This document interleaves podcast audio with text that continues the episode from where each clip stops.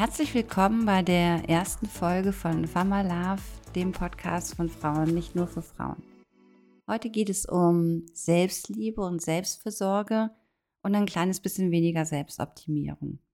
Was ist eigentlich Selbstliebe? Selbstliebe ist Eigenliebe, das heißt, sich selbst so zu nehmen, wie man ist, ganz uneingeschränkt. Selbstliebe ist die Fähigkeit, sich selbst mit allen Stärken und Schwächen anzunehmen, die Wertschätzung der eigenen Persönlichkeit. Und das ist gar nicht immer so einfach, vielleicht kennst du das auch. Aber wie erleben wir denn Menschen, die sich so annehmen können, wie sie sind? Und hierfür habe ich ein schönes Beispiel. Letztes Jahr, Ende März, waren wir bei einem 10 Kilometer Wettkampflauf. Und so circa ab Kilometer drei hatten wir Begleitung. Eine Frau, sportlich und durchtrainiert, lief entweder neben uns, ab und zu sprintete sie an uns vorbei, ließ sich wieder zurückfallen, aber grundsätzlich waren wir zusammen unterwegs. Im Ziel kam sie auf uns zu, strahlte uns an und bedankte sich. Ich habe mich beim Lauf an euch orientiert und ihr habt mich super mitgezogen. Und dann haben wir uns so ein bisschen unterhalten und während wir uns unterhielten, stellte sich heraus, sie ist 74. Und das war für mich wirklich unfassbar. Weil auf der einen Seite offensichtlich Fitness nicht zwingend eine Frage des Alters ist. Natürlich, das hat man auch gesehen, war das nicht ihr erster Lauf. Und so durchtrainiert, wie sie war, hat sie auch ein Leben lang Sport gemacht. Aber wie schön ist es, dass du lange gesund und sportlich leben kannst, wenn du nur dran bleibst. Aber das Schönste war ihre Ausstrahlung. Sie war so ganz strahlend, lebendig, positiv und natürlich. Und ich wage zu behaupten, ganz ohne die gängigen Hilfsmittelchen. Und ich glaube auch, dass sie läuft, weil sie es liebt und den Wettkampf schätzt und nicht, um die beste Figur ever zu haben. Sport macht, weil es ihr gut tut und nicht, weil sie ihr Äußeres maximal optimieren will hat mich nachdenklich zurückgelassen. Wir leben in Zeiten der konstanten Selbstoptimierung. Nach Corinna Mühlhausen und Professor Peter Wippermann wird die Arbeit am Selbst zum lebenslangen gesellschaftlichen Grundprinzip.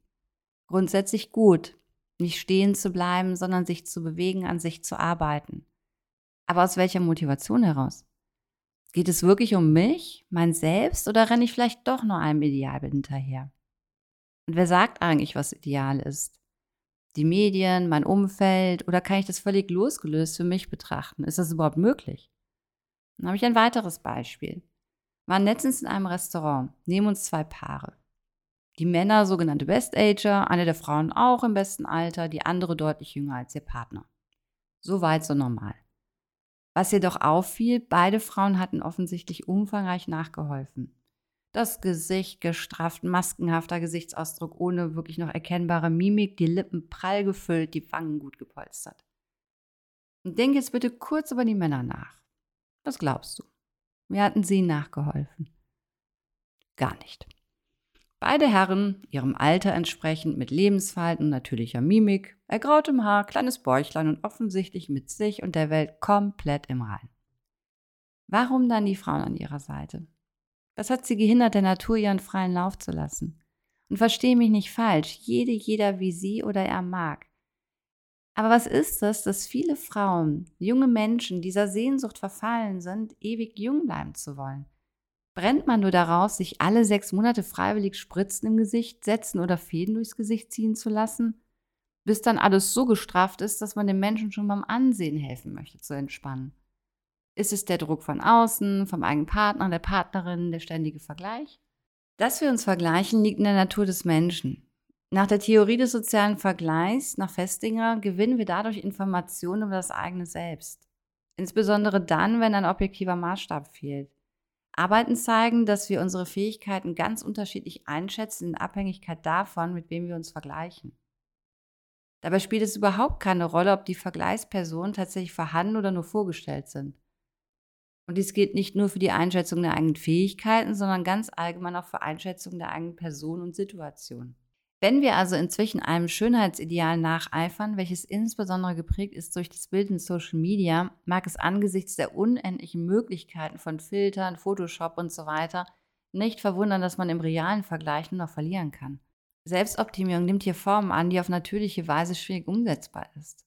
Und hier reden wir nur vom äußeren Erscheinungsbild und noch nicht von allen anderen Facetten, die einen Menschen so ausmachen. Und dazu habe ich letztens was sehr Schönes gehört, also zum Thema Selbst. Dein Selbst ist dein inneres Zuhause. Wir sind oft mit einem Teil unseres Ich identifiziert, der aber nicht unbedingt unserer tiefsten und wahren Natur entspricht.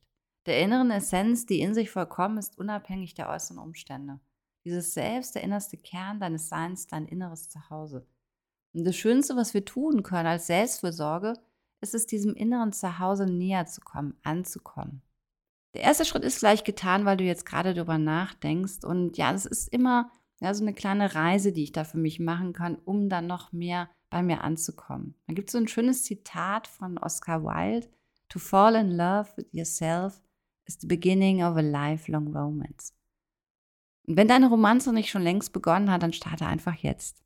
Und vergiss nie, eine schöne Ausstrahlung ist keine Frage des Alters oder von Äußerlichkeiten, sondern eine ganz starke Wirkung, die entsteht, wenn du lachst, wenn dein Gesicht, deine Augen lebendig sind, wenn du lebst.